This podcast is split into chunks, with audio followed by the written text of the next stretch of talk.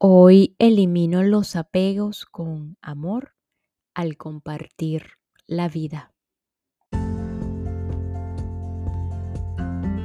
Hola, hola, quien te saluda Carla Berríos en KB en Unión Live, un podcast creado a partir de un propósito vital en donde encontrarás diversas herramientas para ayudarnos juntos en este camino de sanación y así recordar el verdadero ser.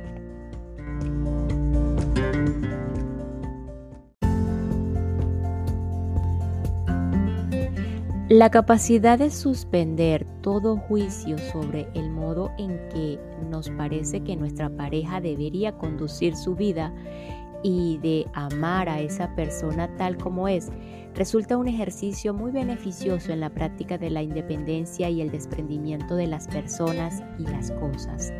Suspender todo juicio significa respetar la necesidad y el derecho de esa persona a encontrar su camino siguiendo sus propias directrices y sin atender opiniones ajenas.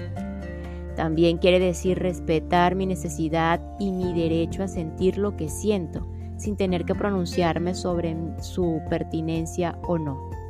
Esto es amor incondicional con respecto a mí mismo y a mi pareja. El amor incondicional no implica que uno tenga que, eh, que uno tenga la razón y el otro esté equivocado cuando usted se encuentra relacionado intensamente con alguien y lo juzga, piense que no está definiéndolo a él o a ella, sino hablando de sí mismo. Mi esposa y yo somos muy diferentes. En muchos sentidos hasta me atrevería a decir que somos opuestos. El amor parece funcionar de esta forma permitiendo que nuestra pareja goce de sus cualidades específicas no comunes. Normalmente no nos enamoramos de personas parecidas a nosotros. Tal vez ello se debe a que estamos demasiado familiarizados con nuestra forma de ser y una persona similar podría resultar una carga. Hace tiempo que he dejado de juzgar y enfrentarme a esas diferencias. Ahora me dedico a disfrutar del nuevo sabor que mi esposa aporta a mi vida diaria y le estoy agradecido por ello.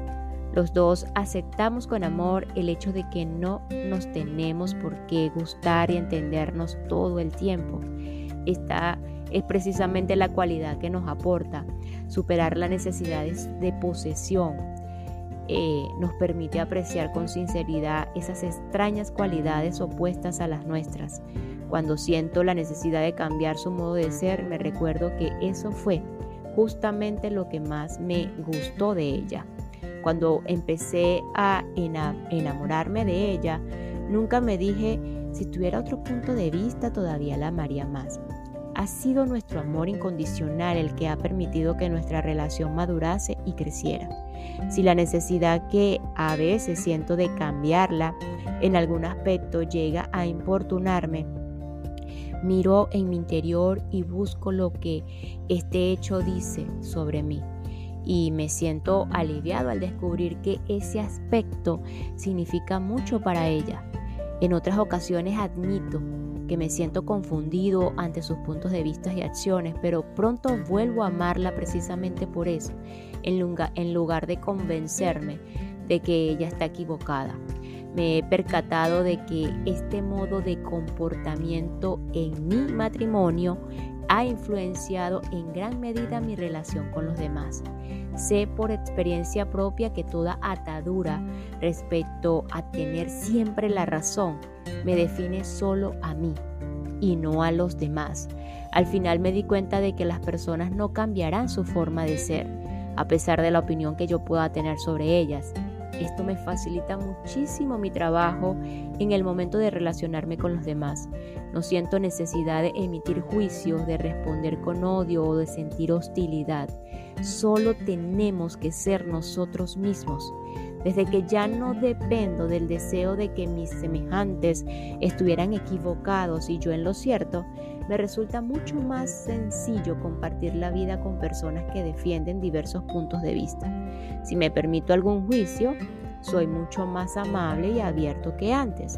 solo doy paso a la rabia por un momento porque paradójicamente al cabo de ese momento la elimino y me siento como que si nada hubiera sucedido.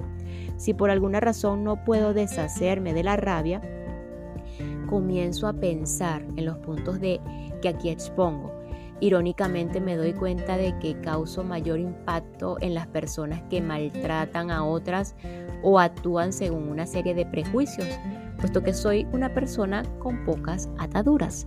Mi independencia de la necesidad de estar en lo cierto les sorprende y notan que no voy a comportarme como ellos lo harían si el interlocutor actúa o piensa de otra manera. La persona tranquila que no desea convertir a los demás en su propia imagen ni convencerles de que están equivocados, aunque no lo estén, cuentan con armas mucho más poderosas que el resto de las personas para edificar un comportamiento basado en el amor. Los que le rodean no lograrán su objetivo de, cambio si solo emplean sus juicios y la cólera. Hace poco tiempo en el club donde practico tenis, varias personas se enfrentaron a una discusión acalorada.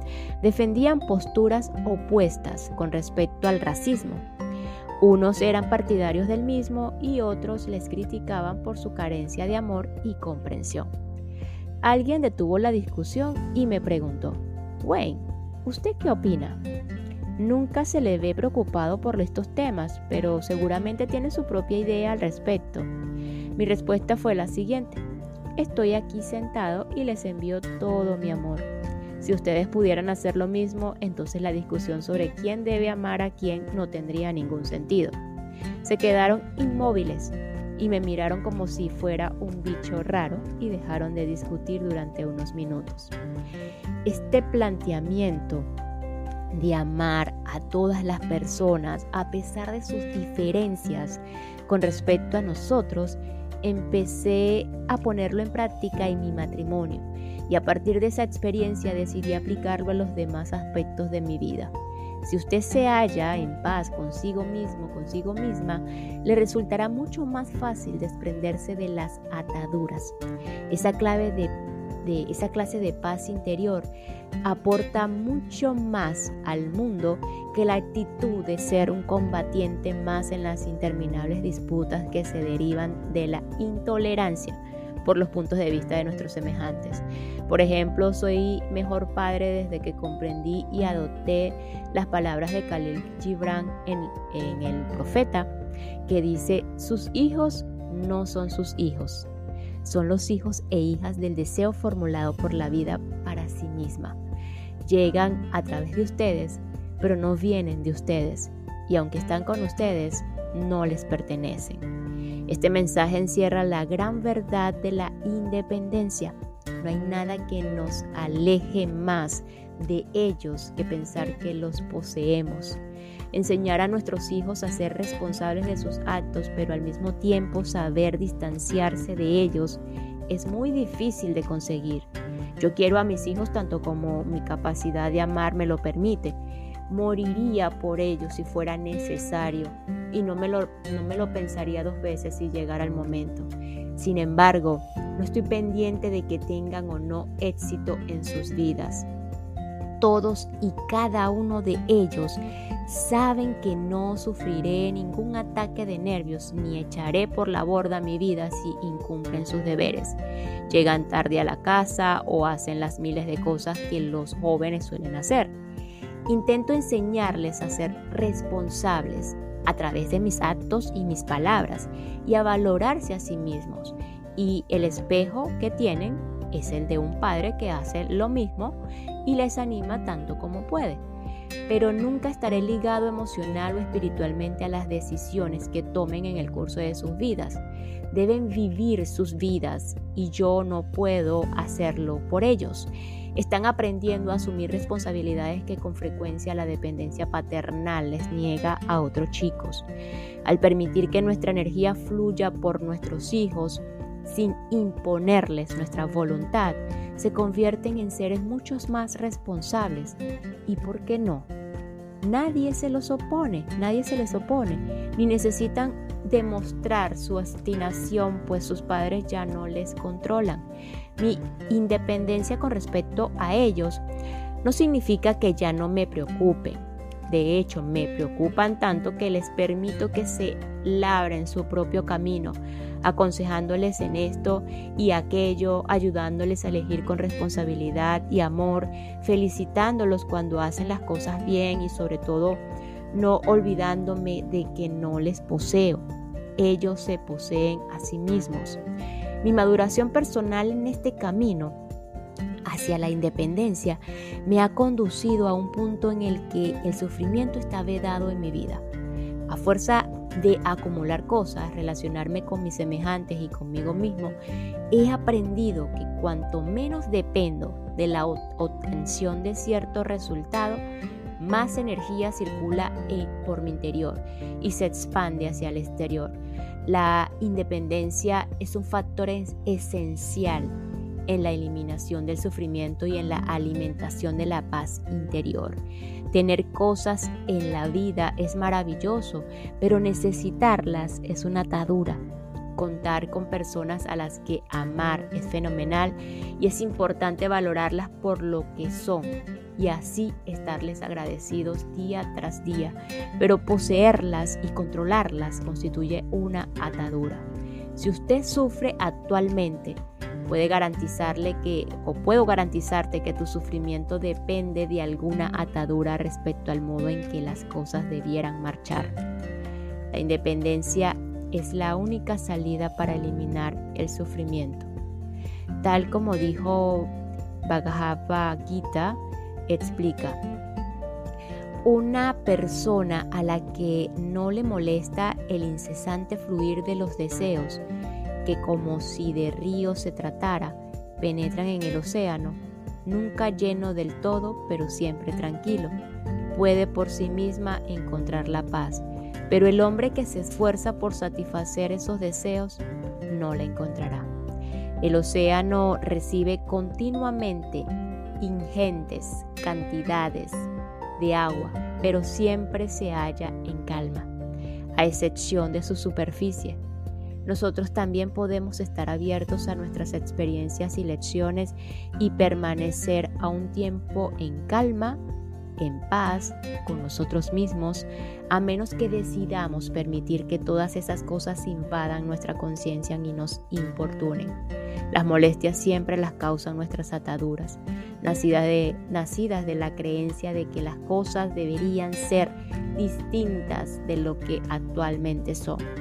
Nuestro sufrimiento, a pesar de la forma que pueda adoptar, viene dado por la mente, que insiste en tener preferencias y en no consentir que los demás se manifiesten tal y como en realidad son.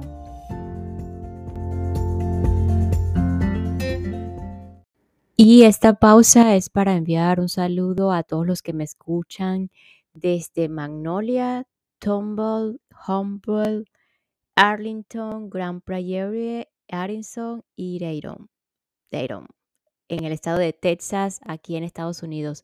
Thank you so much, Texas.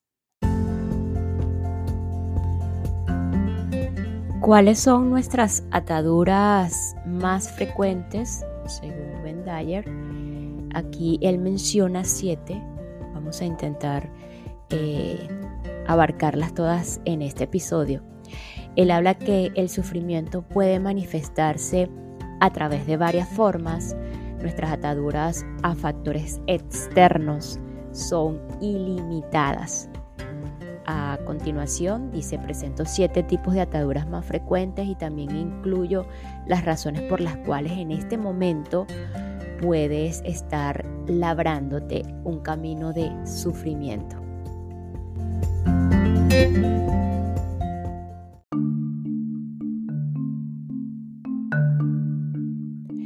Número 1. La atadura a las cosas. La atadura a las cosas.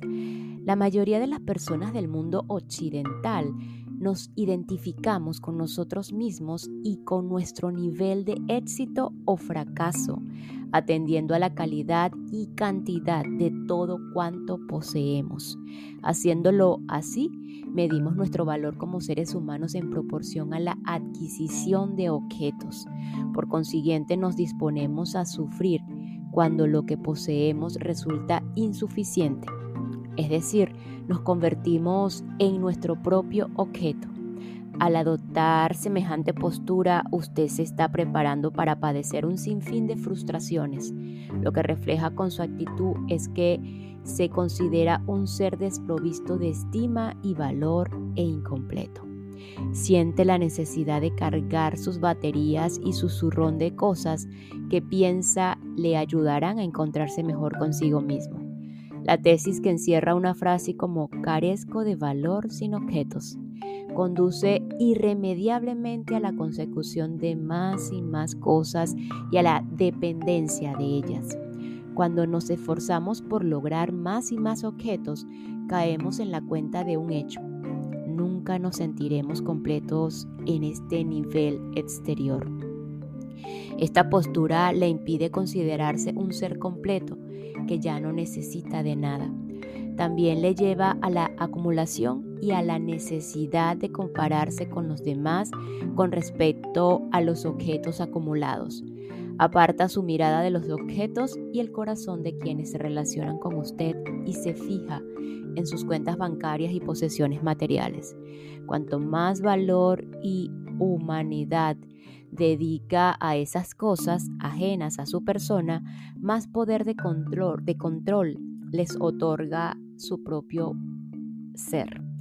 Y cuando es controlado por esos objetos externos, se convierte en su esclavo, teniendo como único aliado al sufrimiento. Por supuesto, usted puede padecer rodeado de comodidades, pero recuerde que esa agonía nunca desaparecerá, pues forma parte de usted al igual que las ataduras.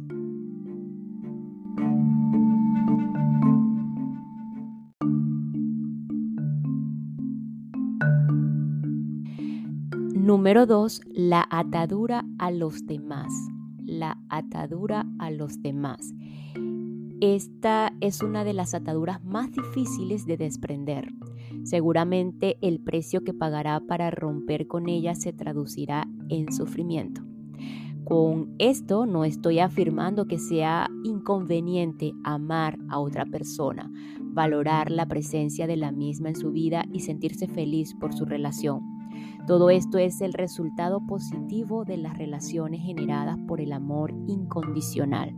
Lo que, lo que pretendo decir es que no nos reportará ningún beneficio el deseo o la necesidad de poseer a otra persona o nuestra sensación de inutilidad, impotencia y dolor al comprobar que esa persona no forma parte de nuestra vida de la manera que pensábamos.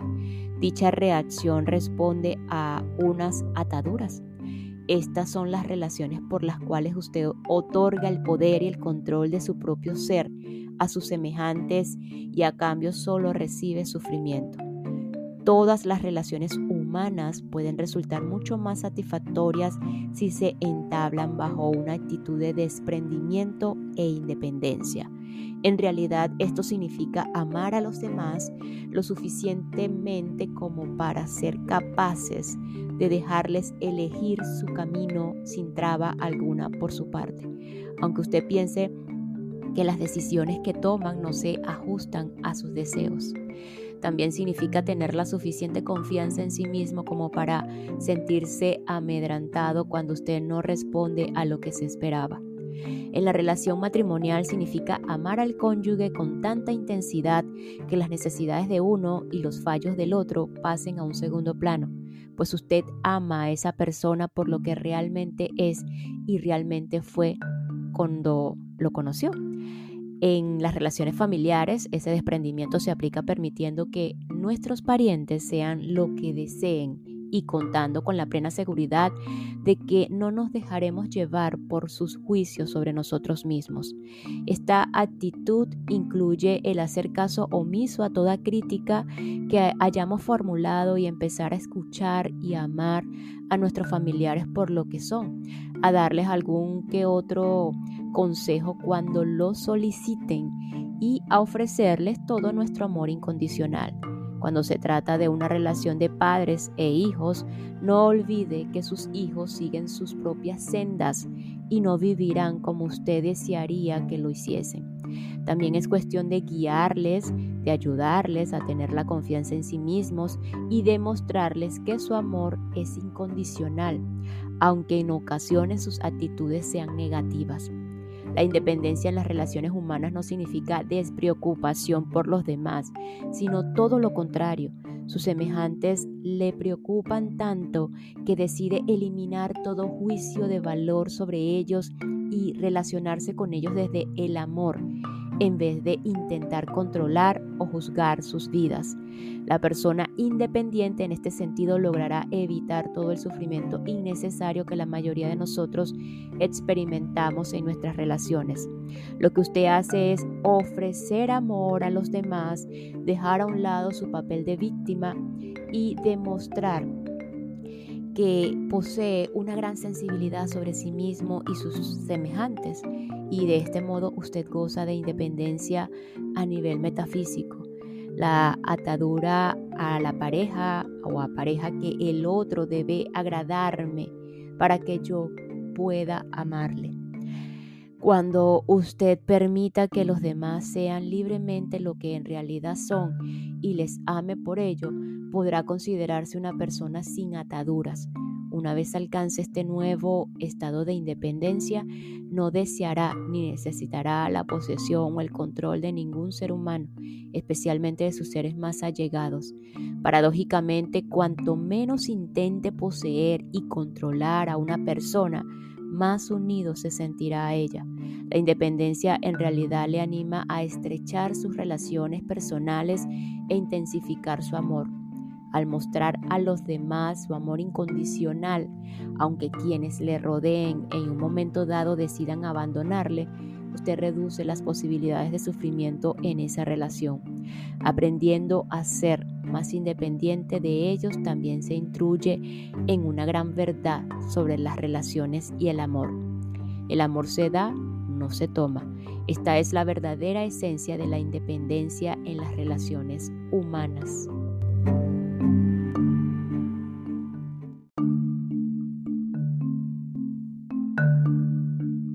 Número 3. La atadura al pasado.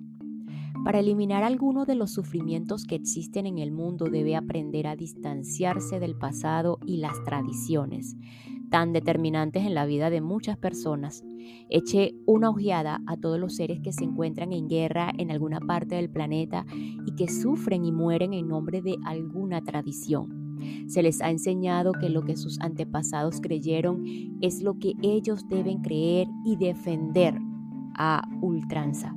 Al seguir esta lógica absurda, solo logran perpetuar el sufrimiento en sus vidas y también en las de sus enemigos. Gran número de las guerras entre grupos étnicos se ha librado durante miles de años. Si no se abandona la dependencia que manifiestan con respecto a su pasado y tradiciones, esas guerras nunca finalizarán. Las mentes determinantes de esas culturas ya no están entre los que ahora se enfrentan, que solo viven en la forma y no dudan en morir por una tradición que únicamente garantiza la enemistad y el odio a las generaciones venideras. Participamos en una atadura al pasado cuando intentamos trazar el camino que nuestros semejantes deben seguir siempre basándonos en lo que nos fue inculcado en nuestro momento. La educación que pretendemos, la vocación que tenemos, los amigos que elegimos, el voto que depositamos, nuestro modo de vestir, nuestra forma de hablar incluso nuestro pensamiento vienen determinados por nuestras ataduras a las tradiciones, tan fuertes y poderosas que no podemos ignorarlas porque ello significaría un completo ostracismo con respecto a nuestra familia y a nuestros vecinos. Por lo menos así nos los han enseñado. A veces nuestros padres nos dicen, recuerda, tú eres un tal, o bien has nacido en el seno de esta familia y no tienes otra alternativa. Ante semejante actitud, la iluminación del alma no tiene cabida ¿Cómo puede alguien madurar y crecer si persiste en hacer las cosas tal y como siempre fueron hechas? Al aprender los principios universales, comprendemos que no somos más que mera forma. Nuestro envoltorio puede presentar un determinado aspecto y contar con un particular origen, pero lo cierto es que no representa ni lo más mínimo de lo que somos realmente. Únicamente es una capa que recubre el verdadero ser que somos, el cual carece de forma y no necesita de ninguna etiqueta del pasado. Las ataduras de la historia de su forma como representativa de lo que sus antepasados y parientes fueron no le reportarán más que un sinfín de preocupaciones y sufrimientos. Se requiere mucho valor para independizarse de las tradiciones y el precio que pagan quienes deciden hacerlo por puede ser muy elevado. Sin embargo, el precio por continuar dependiendo de las ataduras aún puede ser mayor e incluso llegar a causar verdaderos estragos en tu vida. La desaprobación de quienes son adictos a la historia de, su forma resulta a la larga mucho menos costosa todo aquello a lo que usted se sienta atado, de algún modo lo posee. Equivale a encadenarse y ponerse trabas con el fin de asegurarse que no se posee una mente propia. Ralph Waldo Emerson nos los recuerda diciendo, no sea esclavo de su propio pasado, sumérjase en los sublimes mares, bucee por las profundidades y nade hacia horizontes lejanos de ese modo regresará respetándose a sí mismo con una nueva fuerza, con una nueva experiencia singular y que al ser relatada hará olvidar el pasado. Piense en este aspecto y considere la posibilidad de eliminar todo sufrimiento de su vida cuyo origen sea una atadura con el pasado. Desde luego podemos respetar e incluso apreciar el pasado y todo lo que nuestros antepasados hicieron. Podemos amarlos porque siguieron su propio camino, pero sentirnos atados a ellos, a su manera de vivir y pensar solo porque nos asemejamos en la forma, es negar la viabilidad de nuestra propia iluminación. Este es el método que históricamente han seguido numerosas instituciones y personas para conseguir controlar a los demás, instruir a los niños pidiéndoles que vivan según las normas establecidas puede convertirlos en siervos incapaces de pensar y en manos de quienes en ese momento detenten el poder. Las ataduras al pasado son responsables de que hoy en día un niño juegue con un arma, se imagine actuando de asesino, busque enemigos que le sirvan de blanco y se encuentre condicionado y plenamente conforme con el estado de las cosas. Eso anula su razonamiento. Los niños crecen convencidos de que si intentan desprenderse del pasado, cometerán una deshonra ante los ojos de Dios nos resulta muy fácil comprobar este ejemplo en algunos países lejanos y debería servirnos de lección para que en adelante nos preocupemos un poco más de nuestra forma de demostrar apego al pasado.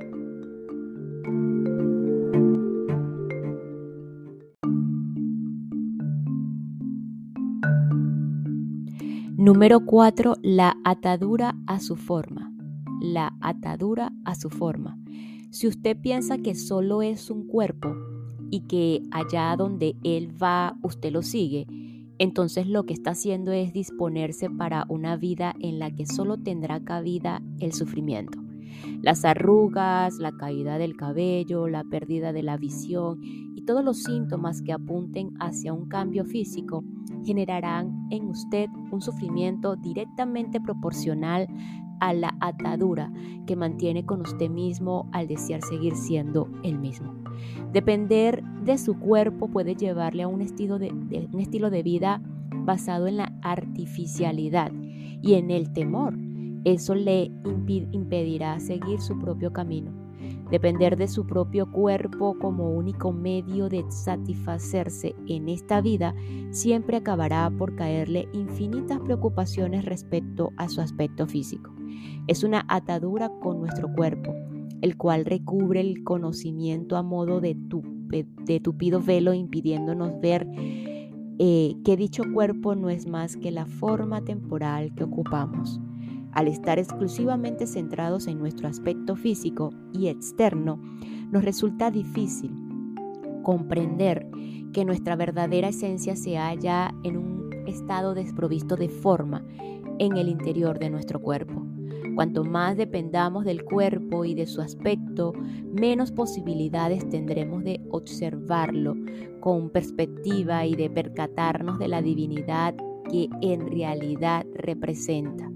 La adicción a la forma nos aleja de toda consideración sobre el estado de la no forma, que es el que verdaderamente constituye la mayor parte de la esencia humana.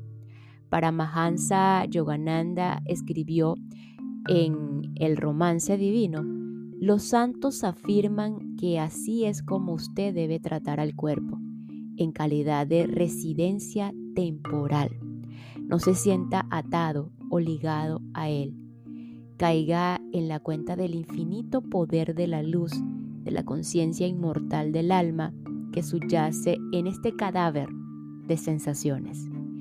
Me gusta este sintagma formado por cadáver de sensaciones. Se refiere a su cuerpo, a un esclavo de las reglas impuestas por la forma, siempre cargando con el peso de los dolores, los sufrimientos, los huesos que se debilitan y los órganos que se enferman. Pero en su interior, donde usted es pensamiento astral sin forma, usted es puro y no se enfrenta a ninguno de los obstáculos que limitan la forma. La atadura a su cuerpo equivale a una atadura con respecto al sufrimiento y al deseo de perpetuarlo. La separación del cuerpo no significa ignorar la perfección que la forma puede llegar a obtener. De hecho, curiosamente, al final uno acaba prestando mayor atención y mejores cuidados a esa forma que alberga a su alma. Desde que ya no dependo de mi aspecto físico, me ocupo mucho más de mi cuerpo. Intento mantener mi peso, hacer ejercicio, dormir el número de horas necesarias, ingerir menos alimentos bajos en nutrientes. A estas alturas, soy capaz de observar el paso del tiempo en mi cuerpo sin sentir que mi ser se esté deteriorando. Puesto que me considero separado de mi cuerpo, no me alarma contemplar alguno de sus achaques y por consiguiente, dichas flaquezas no necesitan aparecer en la superficie y además cada vez me siento menos insatisfecho respecto al, aspecto que me ofrece mi cuerpo. Me complace la forma y la perfección de la que goza y al mismo tiempo soy consciente de que soy mucho más que eso. Siento amor y respeto por mi yo físico, pero no me identifico con él. Jesús ya lo dijo, estar en el mundo, pero no ser de él. Yo estoy en mi cuerpo, pero no soy de él, y ello me ayuda considerablemente a habitarlo de mejor manera que cuando le pertenecía hace tan solo pocos años.